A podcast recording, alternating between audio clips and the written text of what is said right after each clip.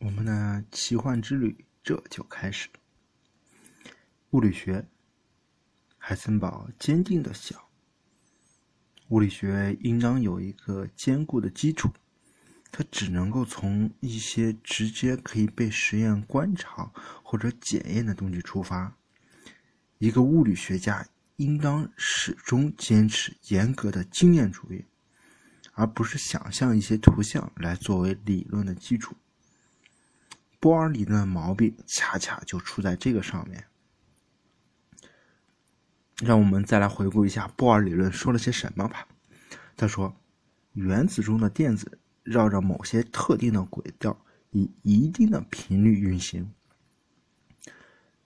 并时不时的从一个轨道跃迁到另外一个轨道上去。每个电子轨道都代表着一个特定的能级。因此，当这种跃迁发生的时候，电子就按照量子化的方式吸收或者发射能量，其大小等于两个轨道之间的能量差。嗯，听起来是不错的，而且这个模型在许多情况下的确管用。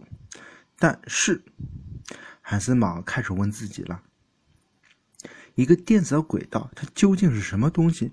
有任何实验能够让我们看到电子的确绕着某个轨道运转吗？有任何实验可以确定的测出一个轨道的能量吗？或者它离开原子核的实际距离吗？诚然，轨道的途径生动而鲜明，为人们所熟知，可以类比行星运行的运行轨道。但是和行星不同，有没有任何法子让人们？真正看到电子的这么一个轨道呢，并实际测量一个轨道所代表的能量呢？不好意思，没有办法。电子的轨道还有它绕着轨道的运行频率，都是不能够实际观测到的。那么人们是怎么得出这些概念，并在此上建立起来原子模型的呢？让我们来回想一下和这些有关的地方。波尔模型建立有着氢原子光谱的支持，每一条光谱线都有一种特定的频率，而由量子公式 E 一减 E 二等于 h 缪。我们知道这是电子在两个能级之间跃迁的结果，但是海森堡争辩道：“你这还没有解决我的疑问啊！没有实际的。”观测可以证明某一个轨道所代表的能级是什么？每一条频率为什么是唯一的光谱线呢？只代表两个能级之间的能量差。我们直接观测到的既不是 E 一，也不是 E 二，而是 E 一减 E 二啊。换句话来说，说的更通俗点，就是说，只有能级差或者是轨道差可以被真直接观测到，而能级和轨道。却不能被我们观测到。现在呢，我们就有必要从头来审视一下传统的模型，看看问题究竟出在何处。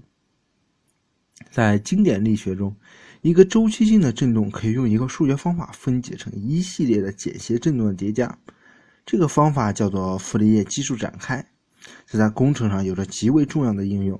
无论怎么样奇怪怪状的函数，只要它的频率为 v。我们便可以把它写成一系列频率为 n_v 的正弦波的叠加。这就好比用天平称重量，只要我们有一套尺寸非常齐备的砝码，我们就可以用它称出任意重量来，精确度达到无限。嗯，也好比说，假设我们工具箱里有 n 种砝码吧。每种对应的重量单位只有十的 n 次方克，那么显然一百二十三点四五六巴拉巴拉克，我们就可以用一个一个一百克、两个十克、三个一克、四个零点一克等等等等叠加起来，我们的傅里叶展开就类似于这种这个概念吧，只不过它把 n 个重量为十的 n 次方克的标准砝码理解为频率为。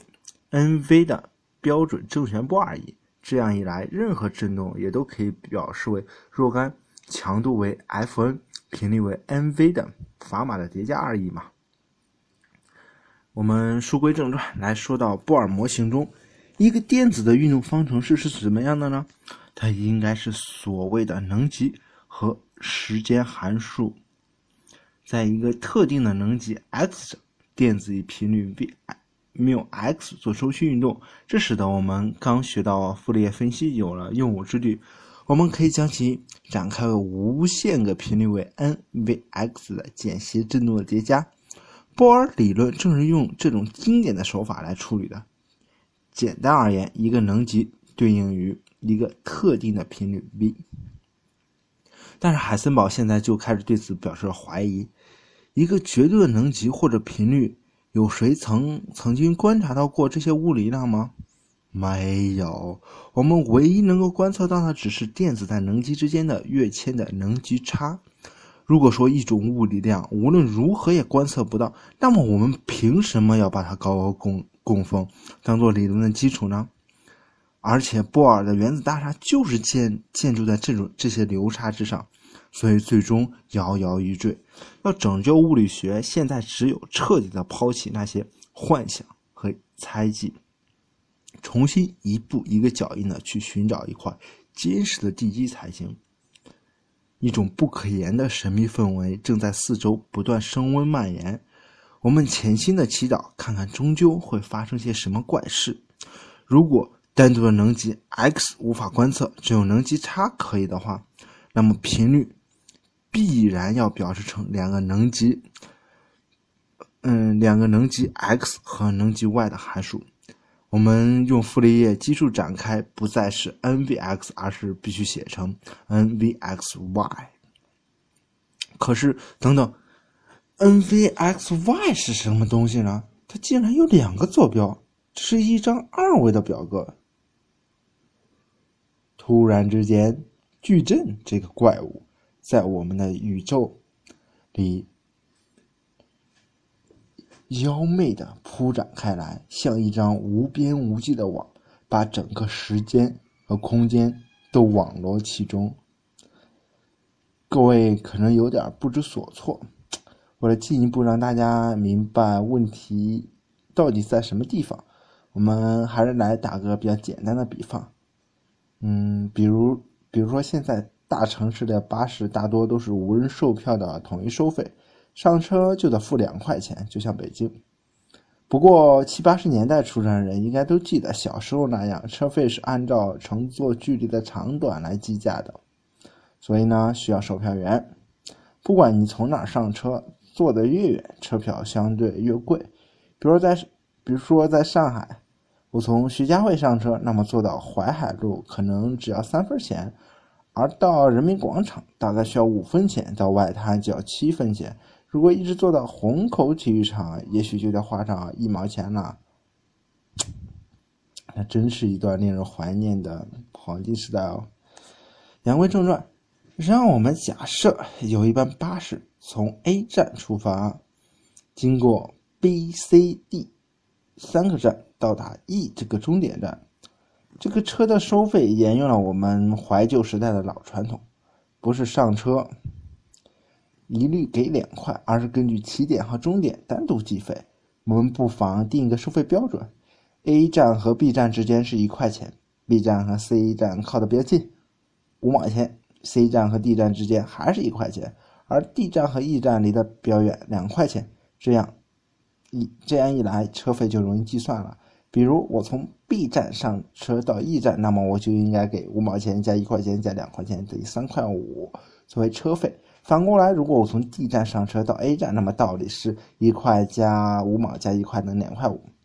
现在波尔、海森堡分别被叫来，写一个关于车费的说明，贴在车里让人们参考。波尔欣然同意了，他说：“这个问题很简单嘛，车费问题实际上就是两个站之间距离问题嘛。我们只要把每一个站的情况、位置状况写出来，那么乘客就一目了然了嘛。”于是他就假设 A 站的坐标是零，从而推出 B 站的坐标是一，C 站的坐标是一点五，D 站的坐标是二点五，E 站的坐标是四点五，这样就行了。布尔说，车费就是起点站和终点站，起点站的坐标减去终点站坐标的绝对值。我们的坐标实际上是可以被看成一种车费能级吧。所有的情况完全可以包含在下面这一个表格里，比如说起点列一列，然后坐标列一列一列，这便是一种很经典的解法。